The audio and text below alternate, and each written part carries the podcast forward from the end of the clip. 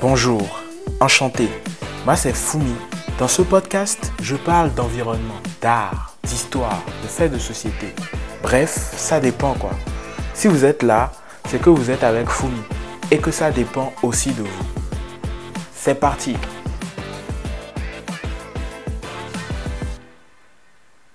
On a tous constaté la forte inflation des denrées alimentaires par les temps qui courent.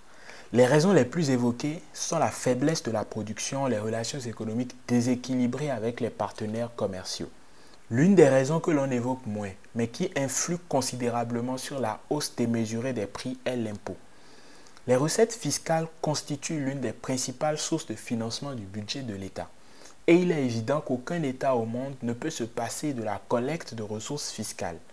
On ne peut donc pas demander aux États sous les tropiques de se comporter de la sorte. Mais il faut relever que les voix s'élèvent de plus en plus sur les nouvelles taxes auxquelles les citoyens sont assujettis. L'exemple de la taxe sur les communications électroniques et la crise avec l'opérateur MTN Benin dont on a parlé dans l'épisode précédent en dit long. Comment ces nouvelles taxes influent sur le niveau général des prix? Et surtout, pourquoi ne faut-il pas exagérer dans le prélèvement fiscal? Avant d'y répondre, intéressons-nous à la raison d'être de l'impôt. Pourquoi il faut des impôts? La collecte de l'impôt fait partie des prérogatives étatiques pour financer l'action publique. En soi, l'impôt permet de construire des routes, d'assurer un minimum de bien-être social à toute la communauté. On comprend donc que l'exécution des dépenses étatiques dépend fortement de la masse fiscale collectée. Bien que nos États financent également les projets grâce aux emprunts, aux recettes non fiscales, il s'agira par exemple des dividendes de l'État dans les entreprises dans lesquelles il possède des actions, des revenus issus de l'exploitation du domaine public ou encore des amendes. Mais l'essentiel reste quand même l'impôt. Ils servent à financer les dépenses de l'État. Et on ne peut que constater une augmentation de plus en plus grande des dépenses de l'État. En témoignent les dépenses à sensibilité sociale depuis 2016. Dans le domaine de la santé, du tourisme, du transport par exemple, les dépenses de l'État sont en net accroissement. Elles devraient atteindre les 850 milliards de francs CFA en 2022, d'après les prévisions budgétaires. Ce qu'on doit comprendre par là, au-delà de toute récupération politique bien sûr, est qu'il faut financer ces dépenses. La principale source de financement de l'État étant l'impôt, il est clair que pour assurer ces dépenses, il faudra collecter plus d'impôts. Pour y arriver, deux méthodes seront utilisées par les autorités fiscales. La première est l'amélioration du système de collecte des impôts. Il y avait un grand nombre d'impôts qui échappaient au système de collecte. La première technique a donc consisté à créer des mécanismes de collecte efficaces de ces impôts. On pourra parler ici de la simplification du paiement de certains impôts. Grâce à la digitalisation du paiement de l'impôt, comme pour la taxe sur les véhicules à moteur, payable aujourd'hui depuis un téléphone portable. À cette mesure, il faudra ajouter la naissance du système des factures normalisées, permettant aux services fiscaux d'avoir un regard plus poussé sur l'ensemble des opérations économiques assujetties à l'impôt sur le revenu des personnes physiques ou à l'impôt sur les sociétés. La conséquence directe est un meilleur recouvrement de cet impôt et une lutte plus efficace contre la fraude à la TVA. Conséquence, on se retrouve à payer régulièrement les impôts qu'on ne payait pas forcément autrefois si bien que l'on se dit que les choses deviennent plus chères, alors que ce sont juste les impôts qui sont mieux collectés.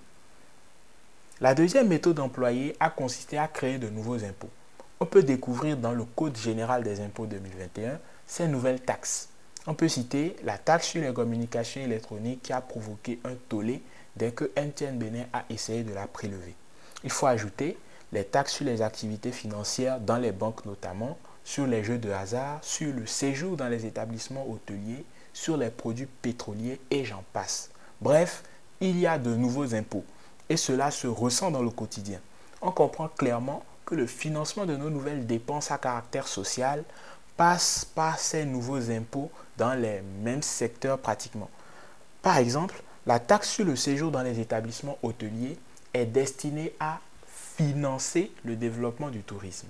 C'est l'exemple type de ces nouvelles taxes dont l'objectif est de financer les nouvelles mesures sociales. À tout cela, il faudra ajouter la suppression de certaines exonérations fiscales comme sur la tranche sociale sur l'eau. Bref, ça pèse de plus en plus sur le citoyen.